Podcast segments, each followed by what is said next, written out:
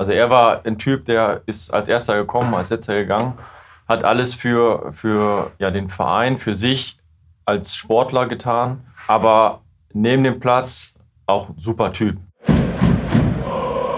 Brückengeflüster. Der VFL-Podcast der NOZ.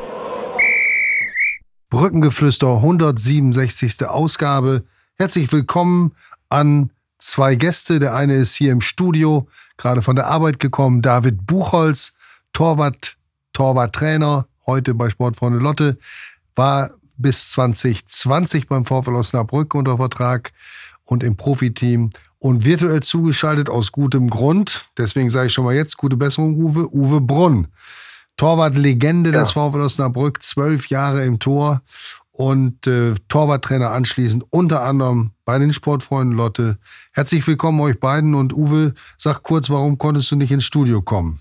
Ja, also ganz leichter Punkt bei, beim Corona-Test. Ich hoffe, dass das jetzt die nächsten Tage wieder weg ist. Mir geht es richtig gut. Aber es ist ja unverantwortlich, da jemanden in Gefahr zu bringen. Deswegen habe ich einen Test gemacht und da war halt ein Streifen. Deswegen habe ich gesagt, komm, jetzt ziehst du dich erstmal zwei Tage zurück und dann wird das schon wieder werden. Ich habe sonst aber keine Symptome. Ganz bisschen Schnuppen, wie der Berliner sagen würde, aber das ist nicht so schlimm. Und David, auch dir, Dankeschön, dass du direkt von der Arbeit gekommen bist. Nachher geht es wahrscheinlich noch zum Training. Wie geht's dir in Lotte und allgemein mit dem Job, den du ja jetzt noch gar nicht so lange angetreten hast? Ja, danke erstmal für die Einladung. Ähm, genau, ich habe jetzt äh, seit August habe ich eine Umschulung angefangen ähm, bei KME zum Industriekaufmann. Äh, bin da super zufrieden. Das ist wirklich eine tolle Firma und das macht Spaß.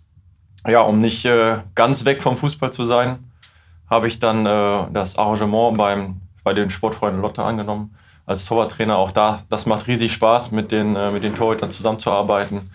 Ähm, mit dem, mit dem äh, Trainer Fabian Lübbers, der das überragend macht da. Ähm, ja, wir können ein bisschen besser dastehen aber das wird wohl noch kommen. Prima. Und dann darf ich den Hörern des Podcasts eine neue Stimme vorstellen. Malte Golsche sitzt an meiner Seite hier im Podcaststudio der NOZ. Er ist ähm, seit dem 1. Oktober Sportredakteur der NOZ und Malte, sag doch mal in eigenen Worten, wie glücklich du bist, dass du in der Sportredaktion arbeitest. ja, ich bin froh, auf jeden Fall wieder zurück zu sein. Ich war ja Praktikant und, und äh, auch im Volontariat jetzt hier und ähm, ja, natürlich äh, mit so einer Podcast-Legende wie dir äh, auch am Mikro zu setzen, das äh, macht mich natürlich stolz. Du meinst Uwe jetzt, ne? Gut. Was das Thema ist, ähm, können wir, brauchen wir nicht lange drum herum reden. Es geht um Torhüter. Wir sind jetzt hier Dienstag am Nachmittag und äh, Malte, du warst beim Training heute Vormittag. Erzähl doch mal, da gab es eine kleine Überraschung. Genau, äh, Daniel Adamczyk, der äh, am Samstag äh, bei der Niederlage gegen 1860 sein Debüt in der dritten Liga gefeiert hat, äh, war heute nicht auf dem Trainingsplatz. Ähm, ich habe nach dem Training mit äh, Tobias Schweinsteiger gesprochen, dem, dem Trainer. Ähm, der sagte, es ist eine leichte Prellung. Ähm, ich gehe davon aus, dass es äh, in der Aktion passiert ist in der ersten Halbzeit, als er mit beiden Fäusten eine Flanke abwehrt und dann mit ähm, Traoré und, und, einem, und Finn Lakenmacher von 60 zusammengeknallt ist. Ähm, Gab es auch eine kurze Behandlung, Adamczyk hat aber zu Ende gespielt, aber heute äh, konnte er daneben nicht trainieren. Schweinsteiger sagte aber, es äh, sieht für die nächsten Tage ganz gut aus und daneben auch für das Spiel in Elversberg am Wochenende. Thema Torhüter, Torhüterwechsel. Ihr seid eine besondere Sorte Mäuse im Fußball. Ihr habt eine besondere Position, das sagt ihr ja auch selbst.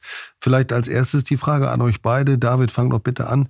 Ähm, was hast du gedacht, als du von diesem Torwartwechsel Philipp Kühn auf die Bank und Daniel Adamczyk ins Tor gehört hast? Ähm, ja, unabhängig ähm, von, den, von den Trainingsleistungen, die ich natürlich nicht bewerten kann und auch die internen Gründe nicht. Ähm, aber ich persönlich war schon, äh, schon sehr überrascht, dass äh, Philipp Kühn da aus dem Tor genommen wurde. Ähm, weil meiner Meinung nach ist er eine Säule in diesem Team und äh, auch über die letzten Jahre hat er, hat er seine Leistung gebracht.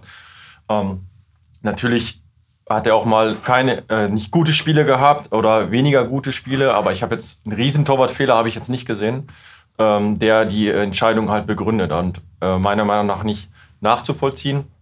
Aber äh, das ist auch nur meine Meinung. Ja, genau. Mhm. Du hast ja mit ihm im, das Torwartteam gebildet, da wart ihr sogar vier Torhüter dann, ne? Aus, aus Trainingsgründen auch. Äh, Schilder doch mal da die, die Zusammenarbeit, äh, euer, eure gemeinsame Zeit beim VfL. Ja, das äh, war sehr professionell. Also er war ein Typ, der ist als erster gekommen, als letzter gegangen, hat alles für, für ja, den Verein, für sich als Sportler getan ähm, im Kraftraum. Ähm, wie gesagt, sehr professionell, aber neben dem Platz auch super Typ. Ne? Also er, äh, ich konnte mit, mit ihm äh, ganz normal reden. Ne? Er war halt äh, gar nicht abgehoben, auch als er gespielt hat in der zweiten Liga. Ne? Also das war ja auch so ein steiler, steiler Karriereablauf, ähm, als er dann äh, mit, dem, mit dem VfL aufgestiegen ist. Ähm, vorher weniger gespielt und dann halt äh, ja, zu, zum Stammspieler und äh, zu einer festen Säule, wie ich schon gesagt habe, herangewachsen ist. Ähm, also durchweg positiv und kann mir jetzt auch nicht vorstellen, dass das irgendwie äh, anders, andere Gründe als aus sportlicher Sicht zu bedeuten hat. Ja. Uwe, wie hast du ähm, die Entscheidung äh, Schweinsteigers aufgefasst? Kam das für dich auch so überraschend? Naja, ich gehe bei mir noch mal 20 Jahre zurück in der, in der, in meiner Gedankweise, weil ich, wo, ich, wo ich damals selber gespielt habe. Ich glaube, wenn ein Trainer das gemacht hätte zu meiner aktiven Zeit, ich glaube, ich hätte die Kabine zerpflückt, äh, um das mal ein bisschen überspitzt vielleicht zu formulieren. Meine, wir, wir leben ja heute und die alte Zeit ist immer die alte Zeit. Ähm, also, es muss schon begründbar sein. Und ich äh, schätze Pippo genauso ein, wie David das gesagt hat. Ich habe ja nun wirklich nur noch die Außensicht seit vielen Jahren. Und da macht man sich natürlich unter Umständen unnötige Baustelle auf. Ne? Der junge Mann aus Köln, ich meine, war damals selber mal vor, weiß ich nicht, vor 37 Jahren beim ersten FC Köln in der Torwartschule. Da hast du natürlich eine hervorragende Ausbildung. Damals Wolf Herings, heute werden sie auch einen sehr guten Torwarttrainer haben, da gehe ich mal von aus. Ähm, war für den, für, den, für den jungen Mann selber ja auch für den Torwart, Torwart Adamczyk ist ja auch schwierig, wenn so eigentlich die Nummer eins ist. Und du hast ja, natürlich hatten wir in den Jahren bei Rolf Meyer immer sehr gute Torhüter, aber jetzt hast du endlich mal wieder einen, der so ein bisschen auch so die VfL-Ideale verkörpert, der, wie David schon sagte, sich voll mit dem VfL identifiziert. Ja, die letzten ein, zwei Jahre hat er wirklich sehr gut gehalten. Es ist momentan äh, in Ordnung. Es ist jetzt nicht überragend. Diese überragenden, diese 1 gegen 1 Dinger, diese, diese Match, dass du Spiele gewinnst, das fehlt vielleicht momentan so ein bisschen. Aber im Grunde jetzt ein Torwart habe ich auch nicht gesehen und die Gefahr ist einfach groß, dass man sich da jetzt eine unnötige Baustelle aufmacht. Es gab Mannschaften, die haben sportlich das ihre Ziele nicht erreicht, weil dadurch dann halt die Balltorhüter verunsichert wurden. Pippo sagt ja in der Öffentlichkeit jetzt momentan gerade gar nichts. Ich bin mal gespannt, wie es in dem aussieht. Der wird wahrscheinlich so eine Krawatte haben. Und das kann ich natürlich auch verstehen. Nur wenn der, der, der Torwart Adamczyk natürlich sehr fußballerisch stark ist und besser ist dann ist es natürlich auch die Entscheidung des Trainers, das dann zu machen. Ähm, sicherlich wird er sich auch mit dem neuen Torwarttrainer Marcel Höttiger abgesprochen haben, der den ja auch jeden Tag dann im Training, im Torwarttraining beurteilen kann. Ja, und da muss man die Entscheidung natürlich äh, tragen. Ich habe hab so fast alles gesehen vom Spiel am Samstag. Der Torwart hat ja gut gehalten, muss man ja sagen. Äh, von daher, also hat er nicht viel zu tun gehabt, aber hat einen guten Eindruck gemacht und weiß sich um keine Fehler gemacht. Von daher ähm, sehe jetzt eigentlich keinen Grund, jetzt schon wieder eine Torwartdiskussion aufzumachen. Und der Zeitpunkt kam für alle. Ich war mit Freunden äh, am Rhein unterwegs und als ich das gesehen habe, habe ich gesagt, was? Das gibt's doch gar nicht. Also auch meine anderen beiden Kumpels sind ja auch Fußballfans, die waren auch völlig überrascht. Jetzt halte ich mal entgegen.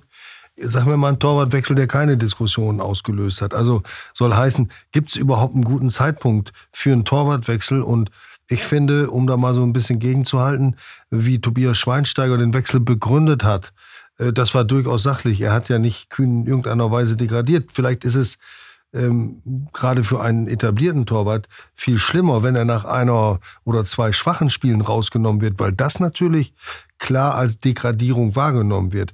Aber jetzt zu sagen, okay, wir haben diesen Daniel Adamczyk eben nicht wie viele andere gut ausgebildete Torhüter nur ausgeliehen, sondern wir haben ihn dauerhaft verpflichtet. Der Mann hat aus Köln äh, enorme Reputation mitgebracht und äh, das ist vielleicht der Mann nach Kühn. Dann muss der also auch irgendwann mal das beweisen, dass er das kann und muss die Chance dazu kriegen. Denn auf der Bank, das weiß, wisst ihr auch, da ist noch kein Torwart wirklich besser geworden. David. Hm. Ja, natürlich ist es jetzt auch sportlich nicht ganz so einfach. Ne? Es ist immer dieses Auf und Ab und ähm, für den Jungen wäre es natürlich einfacher gewesen, wenn man eine Siegesserie hinlegt. Da kann man sich bei, äh, besser einreihen. Ne? Aber so insgesamt ist ja ähm, vielleicht auch nicht so das Selbstvertrauen bei jedem da. dass er da schon äh, direkt auch, äh, ich sag mal so, ein bisschen ins kalte Wasser geworfen wird. Der muss jetzt funktionieren, ne? weil wenn das nicht funktioniert, dann, äh, wie Uwe schon gesagt hat, dann hast du halt zwei unzufriedene Torhüter da. Mhm. Und äh, das kann mal wirklich in die Hose gehen, ja. Aber wenn er funktioniert, da hat er einen großen Schritt gemacht. Also es geht ja in beide, ist ja in beide Richtungen zu betrachten. Ja, natürlich. Also das ist ja, das ist ja Fußball auch. Ne? Wenn die, am Ende des Tages das Ergebnis stimmt, dann hat man alles richtig gemacht. Ne? Äh, egal äh, vielleicht auf welche Art und Weise das dann passiert ist. Ähm, aber das ist halt abzuwarten. Also ähm, ich drücke dem Jungen alles, äh, alle Daumen, die ich habe, ne? Äh, weil das ist ja auch für ihn eine Riesenchance. Und äh, muss man abwarten, wie sich entwickelt. Der Trainer Tobias Schweinsteiger hat äh, nach dem Spiel und auch vor dem Spiel bei Magenta Sport schon gesagt, ähm, hat sich Philipp Kühn jetzt fünf Spiele angeschaut, jetzt wäre jetzt wär Daniel Adamczyk mal dran. Ähm, es war wahrscheinlich auch von, von ihm aus äh, durchaus so geplant, dass er nicht ähm, quasi mit, Ansa mit Amtsantritt, der relativ ähm, ja, zu einem blöden Zeitpunkt kam, sage ich mal, relativ früh in der Saison, ähm, nicht direkt den Torwart auszutauschen, sondern sich das Ganze vielleicht erstmal an, anzuschauen, mal zu gucken, bei wem liegen welche Stärken und so weiter. Und dann, wenn sich das Ganze so ein bisschen gesetzt hat, sage ich mal, dann äh, vielleicht eben diesen Schritt zu gehen. Ne? Ja, das ist sicherlich richtig. Ähm, sich fünf Spiele angucken und dann in der laufenden Runde den Torwart zu wechseln, wo du vorher zwei Spiele oder vorher in Dresden verloren hast. Weiß nicht, ob das so glücklich ist. Ne? Aber das muss ja, wie gesagt, jeder selber entscheiden. Die Ergebnisse werden zeigen. David Adamczyk hat ja auch, Daniel, Daniel, Entschuldigung, Daniel Adamczyk hat, macht ja auch, ein, muss ja auch ein Riesentalent sein und die Reputation, die Harald auch schon sagte, sind ja alles in Ordnung. Aber wie gesagt, der Zeitpunkt ist ungewöhnlich. Der kann unter Umständen nicht gut sein für den, für den Erfolg. Wir werden es ja sehen. Hoffentlich, wir sind ja alle VfLer. Wir hoffen ja auch, dass der VfL jetzt die nächsten Wochen nach dem Elversberg-Spiel kommen ja vermeintlich vielleicht einmal leichtere Gegner, wenn es in der dritten Liga überhaupt gibt, dass man dann vielleicht eine Erfolgsserie starten kann. Ich vermute ja mal, dass er jetzt halt bis zur WM-Pause, Weihnachtspause dann den Torwart nicht nochmal wechseln wird. Die nächsten, was sind das noch, fünf, sechs Spiele, glaube ich. Und dann, ähm, ja, dann wird er dann den erstmal drin lassen. Dann wird er vielleicht auch in der Winterpause dann eine abschließende Entscheidung treffen. Aber wie gesagt, es gibt ja wenig Vereine, die mehrmals in der Saison die Torhüter wechseln. Man legt sie eigentlich auf eine Nummer eins fest. Und ähm, aber Harald hat es ja richtigerweise gesagt, es gab halt schon Konstellationen. Ich erinnere mich noch damals dran, bei Schalke 04 ist auch schon zig Jahre her, 15 Jahre her oder 13, 14 mhm. Jahre her. Frank Rost war der, der absolute Hero, mhm. einer der besten Bundesliga-Torhüter. Ein Spiel verletzt oder ein Spiel Rutschsperre und der kommt ins Tor Manuel Neuer und von Frank Rost war nichts mehr zu sehen. Ne? Also das gab es ja auch schon, wenn man so will. Ne? Also ja. so, David hat gesagt, du hast der Fußball. das ist ja einfach so. Du hast, glaube ich, auch gerade gesagt, David, der Frust in demjenigen, der dann zurück muss ins zweite Glied, der wäre groß. Ähm, jetzt will ich nochmal nachhaken. Bei Feldspielern sind ja Wechsel viel öfter und auch viel weniger Diskussionsstoff. Bei Teutern wird immer darüber gesprochen. Wie ist es denn tatsächlich, dieses Frustpotenzial? Wie fühlt sich ein Torwart, der seinen Job verliert oder der dauerhaft, obwohl er sich vielleicht im Training besser fühlt, nicht eingesetzt wird. Wie war es bei dir? Du hast ja auch beide Seiten erlebt. Du hast lange warst du Stammspieler, unter anderem bei Preußen, aber auch dann in Lotte. Aber du musstest auch irgendwann mal zurück oder hast deine Chance vielleicht nicht bekommen, die du dir erhofft hast. Wie, wie, wie äh, stark ist dann der Frust und wie wirkt der sich im Alltag aus? Also erstmal ähm, bricht schon so eine kleine Welt zusammen, weil du legst ja alles äh, darauf äh, aus, zu spielen und äh, gibst alles alles für den, für den Sport. Und dann ist man erstmal wirklich sehr, sehr enttäuscht. Sauer auf die Leute. Ähm, Kannst du dich konkret erinnern an einen Fall ähm, in deiner Laufbahn? Äh, ja, das war zum Beispiel in, in, in Homburg. Ähm, da habe ich gespielt gehabt und dann wurde Florian Frombolitz ver verpflichtet aus dem, aus dem Nichts heraus. Und ähm, ja, das war schon dann äh, ein bisschen grenzwertig, weil der Kollege saß im Auto auf dem Parkplatz und ich wurde dann halt kurz vorm Training in, in die Kabine gerufen. Und äh, dann hat man mir mitgeteilt, ja, du wirst jetzt am Wochenende nicht spielen, wir haben jemanden verpflichtet. Das ist, äh, finde ich, schon sehr, sehr grenzwertig. Äh, das kann man irgendwie anders regeln. Ähm, äh, aber die Aktion an sich ist ja, ist ja, ist ja ähnlich. Ne? Also man wird degradiert, wie du es gesagt hast. Und man ist dann äh, sehr, sehr enttäuscht. Ähm, aber ich war dann immer so ein Typ, man braucht ein bisschen, um was zu verarbeiten. Ähm, so schätze ich übrigens auch Pippo ein. Er wird natürlich ein bisschen dran zu knabbern haben, aber dann wird er wieder äh, 100% geben, weil, ähm, ja, wie jetzt, leicht angeschlagen, ähm, Adamczyk, ne, vielleicht äh, ist weiß nicht, ob es bis zum Wochenende reicht. Ne? Man was, weiß nicht, was da in dem, in dem nächsten Spiel passiert. Man muss ja da sein. Du kannst dich nicht hängen lassen, weil damit schadest du dir selber. Ne? Du musst immer damit rechnen, dass das jederzeit wieder, auch wenn es Beispiele gibt, dann bis zum Saisonende kein Wechsel mehr. Aber du musst für den, für den Fall der Fälle, dass man wieder ins Tor zurückkommt, da muss man dann performen. Und ähm, die Vergangenheit hat gezeigt, dass äh, Pipo, wenn er gebraucht wurde, immer dann da war und auch performt hat. In äh, meinem Beispiel, äh, um darauf zurückzukommen, ähm, habe ich dann in der Winterpause auch wieder gespielt. Ja, also mhm. es ist so, ne, es gibt manchmal ein Happy End, manchmal gibt es auch kein Happy End. Aber ähm, man kann sich, ich sag mal, so ein paar Tage dann vielleicht auch rausnehmen, was völlig verständlich ist. Aber dann musst du wieder daran arbeiten, das abhaken und dann wieder gestärkt eigentlich aus der Situation rauskommen. Es sind immer so Floskeln, ich weiß, und in der Situation selber ist das äh, nicht, nicht so einfach. Ne? Und äh, trotzdem, ich sage immer so schön, das Leben geht ja weiter. Ne? Morgen geht ja wieder die Sonne auf. ja? Und auch für, ja. für Philipp. Ja. Das war jetzt ein Satz, den der Torwarttrainer Buchholz hätte sagen können. Ne? also langsam wachse ich da rein. Ja. Uwe, an die Zeit kann ich mich nun noch gut erinnern, als du gekommen bist und nach einem Jahr zurück musstest in die zweite Reihe. Du, danach warst du dann zehn Saisons bis zu dem Foul von Abdelaziz Ahanfuf, ein Name, den man als Osnabrücker nicht vergisst, weil man weiß, was, es, was dieses Foul verursacht hat. Äh, bis zu diesem Tag warst du durchgehend Stammtorhüter. Es gab so eine Phase, als du gesperrt warst, wegen eines Zusammenpralls mit einem Linienrichter. Vielleicht war es auch eine Attacke. Auf jeden Fall bist du dort äh, dann gesperrt worden und ähm, Quatti, Quattmann, rückte für dich ins Tor. Aber wirklich in Gefahr war dein Stammplatz nie. Hat dir das ähm, geholfen oder hättest du vielleicht auch manchmal gerne ein bisschen mehr Konkurrenzdruck gehabt? Oder hattest du den? Naja, man hat den ja irgendwie immer gehabt, gefühlt, weil auch die anderen Teuter, die dann immer da waren, hatten ja auch ihre Qualität. Man muss mal als bestes Beispiel vielleicht Alexander Kuschmann nehmen, der in meinem letzten Jahr 2002 dann als Nachfolger von Christopher Jürgens dann kam. Äh, der war wirklich richtig gut fußballerisch schon ausgebildet von Borussia Dortmund. Der war so ein bisschen, ich will nicht sagen faul, aber so ein bisschen gemütlich. Nicht so ein Torwart, so, naja, kommst du heute, ich kommst du morgen. Aber der war schon, wo man eigentlich sagen müsste, von der sportlichen Qualität her, war der besser als ich. Aber nach Jahr 2002, da wäre nie einer die auf die Idee gekommen zu sagen, so jetzt spielt Kuschi und muss jetzt auf der Bank. Kuschi hat ja nachher dann die letzten fünf Spiele gemacht nach meiner Verletzung, wo ich dann nicht mehr spielen konnte, im April, Mai 2003. Aber äh, vom Prinzip her äh, da ist das schon so, dass man halt, wenn man dann, man muss halt als Nummer eins auch immer Nummer eins sein. David auch schon sagte, man muss dafür leben, Tag für Tag. Man muss halt versuchen, eine konstant gute Leistung zu zeigen, weil man ja auch, wenn man nicht bei Bayern München, sondern in Osnabrück ist, ja doch stark in der Öffentlichkeit steht und jedes Spiel natürlich von vielen tausend Osnabrückern natürlich ja beliebäugelt werden und natürlich zensiert werden und am Ende des Tages gibt es in der Notz einen geraden Pfeil, einen Pfeil nach oben und einen Pfeil nach unten und wenn er nach unten geht, dann hast du ein Problem. Ja, beim Bäcker und überall, das willst du ja nicht. Ich hatte damals ja auch kleine Kinder und wollte auch ein schönes Leben haben, dass bei mir auch der nächste Tag die Sonne wieder aufgegangen ist. Ne? Von daher, eine schlimme Sache habe ich erlebt. Es war 1991 bei Borussia Mönchengladbach. Da habe ich dann sechs Bundesligaspiele gemacht für Uwe Kamps.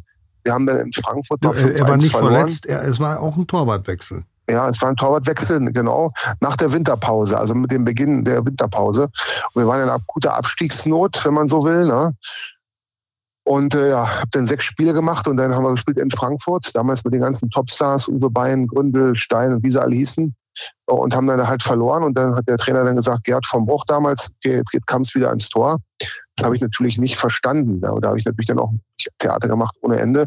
Wobei man natürlich sagen muss, Uwe Kamps war ja in Gladbach auch eine Institution. Echt? Von daher habe ich mich natürlich dann auch dazu entschieden, den Verein zu wechseln, weil ich für mich da einfach kein Weiterkommen mehr gesehen habe. Und dann bin ich ja dann zum Glück zum VfL gekommen. Ähm, es ist immer eine schwierige Situation und ähm, ich glaube auch so, wie David das geschildert hat. Pippo wird jetzt erstmal wirklich am Boden liegen, erstmal ein bisschen vielleicht Zeit brauchen. Und jetzt wird man sehen, ob der, Daniel der am Samstag spielen kann mit seiner Verletzung oder nicht. Das wird sich ja zeigen. Gehen wir mal davon aus, der kann spielen. Wenn er, wie ich schon sagte, äh, Mittwoch, Donnerstag wieder am Training ist. Und dann, ja, der wird natürlich nicht im, not amused sein über sein Bankdasein, äh, aber er muss damit leben und er muss den anderen natürlich auch wieder stark machen, indem er ihn jede Woche im Training, bei jedem Training dann abfordert und sagt, pass mal auf, eigentlich bin ich ja der Bessere und gehöre da ins Tor. Also von daher muss das dem Trainer ja auch zeigen, dann zu sagen, pass mal auf, eigentlich ist ja die falsche Entscheidung. Und der Torwart, der dann im Tor steht, muss natürlich zeigen, dass er der Bessere ist. Ne? Und naja, die fußballerische Ausbildung, das hat man ja auch schon bei euch gelesen, und der Torwart Adamczyk muss ja sehr gut sein. Die Reputation vom ersten FC Köln, der wird ja sein Potenzial haben. Sonst hätten sie es ja nicht gemacht. Und der Schweinsteiger ist ja wahrscheinlich auch kein Blinder, sondern der will auch wissen, was er macht.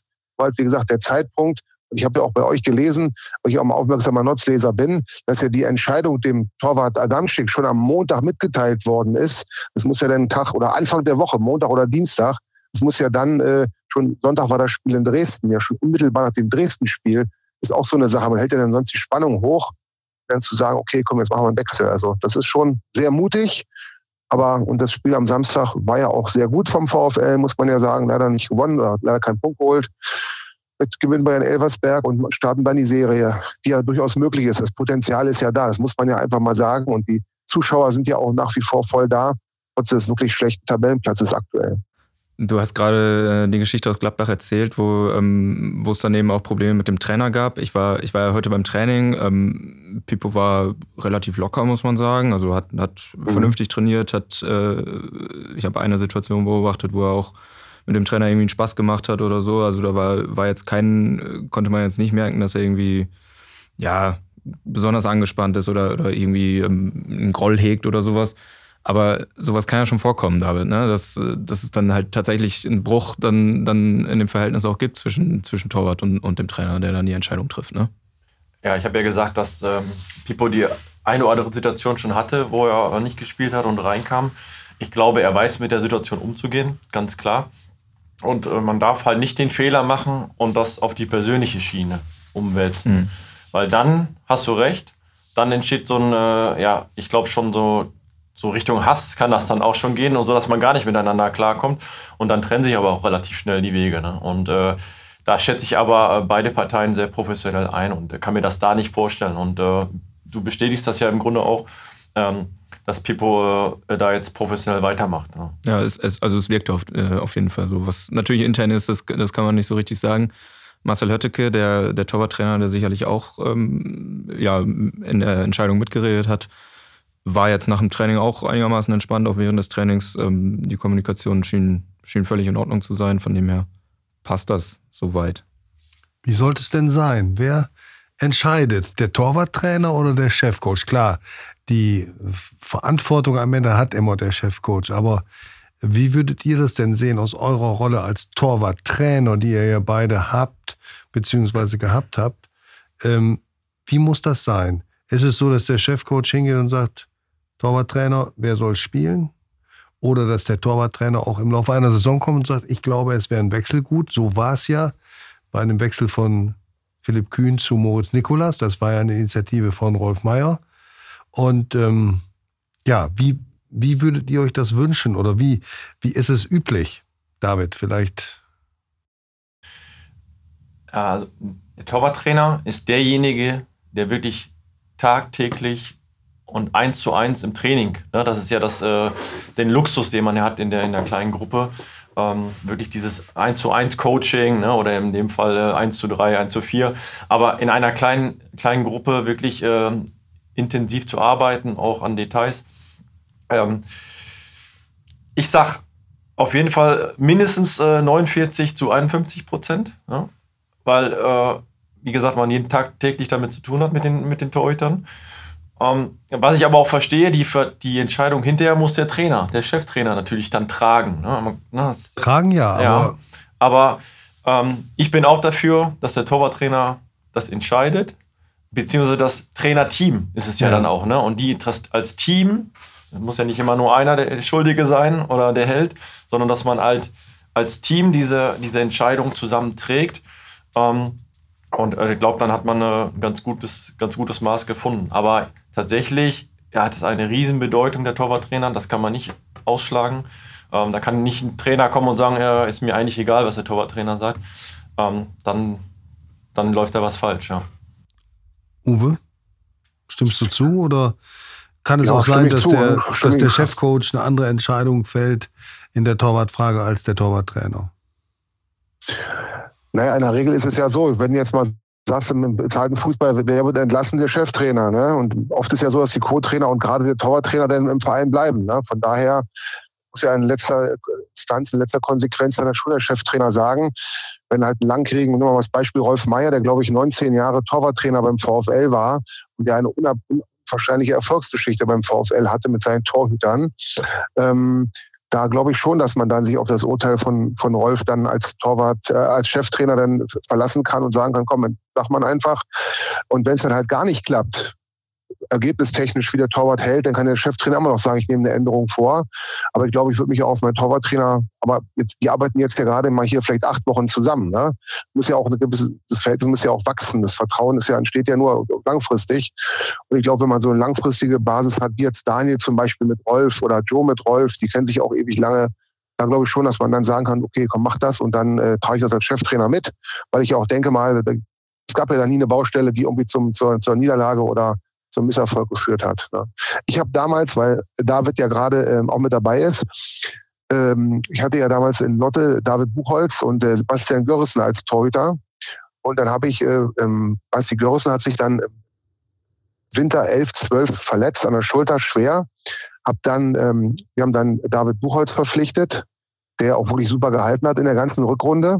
Und da hatten wir die Entscheidungsspiele, Aufstiegsspiele gegen, gegen äh, Red Bull Leipzig, Rasensport, Red Bull, Rasensport Leipzig, wo wir ja wirklich fast aufgestiegen wären in die dritte Liga. Und da wird auch wirklich im Rückspiel wirklich überragend gehalten hat. Dann macht der Tobias Villas in der 95. ein unglückliches Eigentor. Ähm, und ähm, dann kam die Sommerpause und dann äh, war Sebastian, Basti Görrissen wieder fit. Und Basti Görrissen war vorher wirklich richtig, richtig, richtig stark.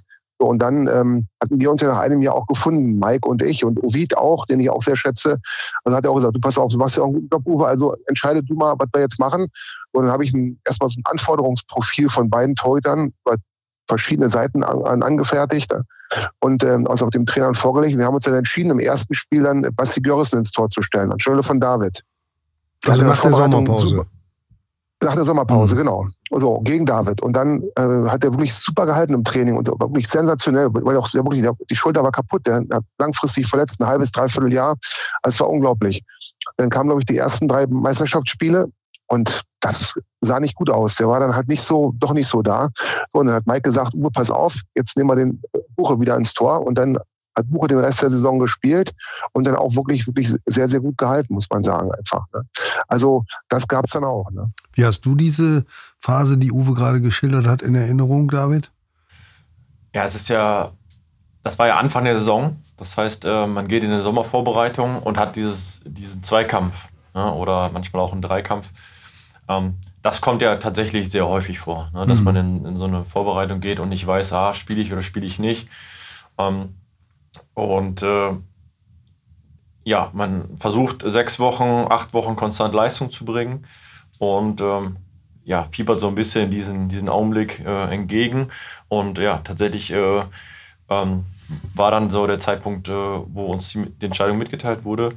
Ähm, auch äh, Uwe hat es ja erzählt, äh, er hat sich da wirklich äh, sehr, sehr viel Mühe gegeben und hat nicht einfach nur gesagt, ja, du oder du spielst, sondern ähm, der hat sich wirklich auch damit beschäftigt und das ist immer wichtig, menschlich da auch mal korrekt zu bleiben.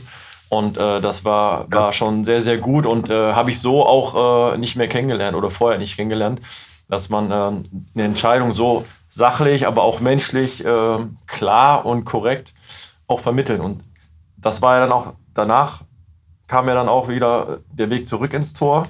Und das ist immer wichtig, dass man dann wieder ja, miteinander kann, sich in die Augen schauen kann und deswegen muss man sich auch gut überlegen, inwiefern man sich äh, ja vielleicht da ein bisschen äh, den Frust rauslässt, sage ich jetzt mal. Ne? In welche Richtung. Ja. Dem Verhältnis äh, zwischen euch beiden hat es also nicht geschadet. Ja, nicht, ich weiß. Nicht, nicht, dass Uwe deshalb zu Hause sitzt. Ja, ich habe hab ich auch gedacht, ja. ja. Vielleicht bleibt er deswegen zu Hause. Bin ja schon ein bisschen älter, habe ein bisschen Angst gehabt. Nein, alles gut.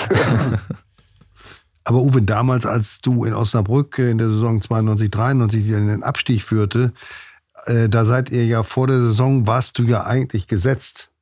Und dann kam das erste Spiel und dann war der Wechsel vollzogen. Danach, das hatte ich damals aber auch richtig umgehauen. Da warst du tatsächlich äh, oft gar nicht äh, äh ansprechbar.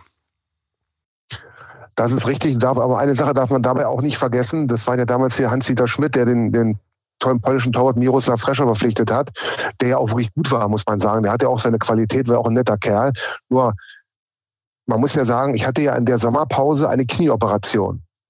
Und ich hatte ja auch wirklich derbe, derbe Komplikationen damit. Also von daher war ja auch klar, ich war am Anfang gar nicht fit. Und da kam ja diese Eigendynamik, die sich dann entwickelt hat. Ich glaube, das erste Spiel war 3 zu 5 zu Hause verloren. Gegen Wolfsburg, Wolfsburg oder sowas. Ja. Da hat der Trainer gegen Wolfsburg. So, und dann hat der Trainer gesagt, beim Physiotherapeuten angerufen, du musst spielen. Ich glaube, das zweite Spiel war in Chemnitz. Und da habe ich gesagt, das kann ich noch nicht. Das braucht noch zwei, drei Wochen, vier Wochen. War auch damals alles in Ordnung. Kam das zweite Spiel VfL. Wir haben dann 2-0 in, in Chemnitz gewonnen. Und von da an lief es dann so in die Richtung von Miroslav. Und da gab es ja die ersten zehn Spiele dann auch eigentlich keinen Grund zu wechseln. Nachher hat er so ein bisschen nachgelassen. Und nachher, als es dann gegen den Abstieg ging, habe ich dann auch ähm, einige Spiele gemacht. Aber insgesamt gesehen war das ganze Gemengelage mit Piepenbrock, mit den Trainern und auch der Mannschaft, da, da ging ja dann nichts mehr irgendwann. Ähm, aber es war für mich natürlich auch eine schlechte Erfahrung, muss man einfach sagen. Dann, wie gesagt, der Hauptauslöser war ja meine Verletzung. Wenn ich fit gewesen wäre, dann glaube ich schon, dass ich am Anfang der Saison da gespielt hätte. Ich habe ja die Vorbereitung gar nicht mitgemacht. Mhm. Ne? Also muss man ja auch mal so sehen. Also das, das gehört ja auch dazu, wenn man die Geschichte erzählt. Ne? Aber es war natürlich auch eine schwierige Zeit. War eigentlich meine schwierigste Zeit. Junioren-Nationalmannschaft, erste FC Köln, Borussia Mönchengladbach, kommen in den Zweitligaverein und spielst dann da nicht mehr. Das war dann schon ein sehr hoher Karriereknick. Aber habe ich dann ja irgendwann in Osnabrück verliebt und habe dann meine Rolle in Osnabrück angenommen, wie Harald sagte, für die nächsten zehn Jahre. Und das war ja auch eine schöne Zeit. Gehen wir nochmal zurück zu den Osnabrücker Torhütern der letzten Jahre. Es gab ja immer das Modell, ähm, eigentlich bis Pippo, dass man gesagt hat, wir holen uns äh, gegebenenfalls auch auf Leihbasis einen der top ausgebildeten Torhüter aus den NLZs, die also äh, das Zeug zum Profi haben, die aber im Moment bei ihren größeren Clubs nicht durchkommen. Das hat sich natürlich äh, total bewährt, wenn man sich die Namen und auch vor allem die jetzigen Leistung dieser Torhüter anguckt. Wer von äh, denen, die ihr hier gesehen habt, verfolgt habt, ist für euch das äh, jetzt im Moment der, der stärkste Torhüter? Du willst wissen, wie die Folge weitergeht? Das Brückengeflüster gibt's ab jetzt zusammen mit allen Vereinsinfos und Streams als VfL-Abo der NOZ. Freu dich auf alle Folgen in voller Länge und sicher dir zum Weiterhören einfach deinen kostenlosen Probemonat auf noz.de slash abo-vfl oder klicke einfach auf den Link in den Show Notes. Viel Spaß!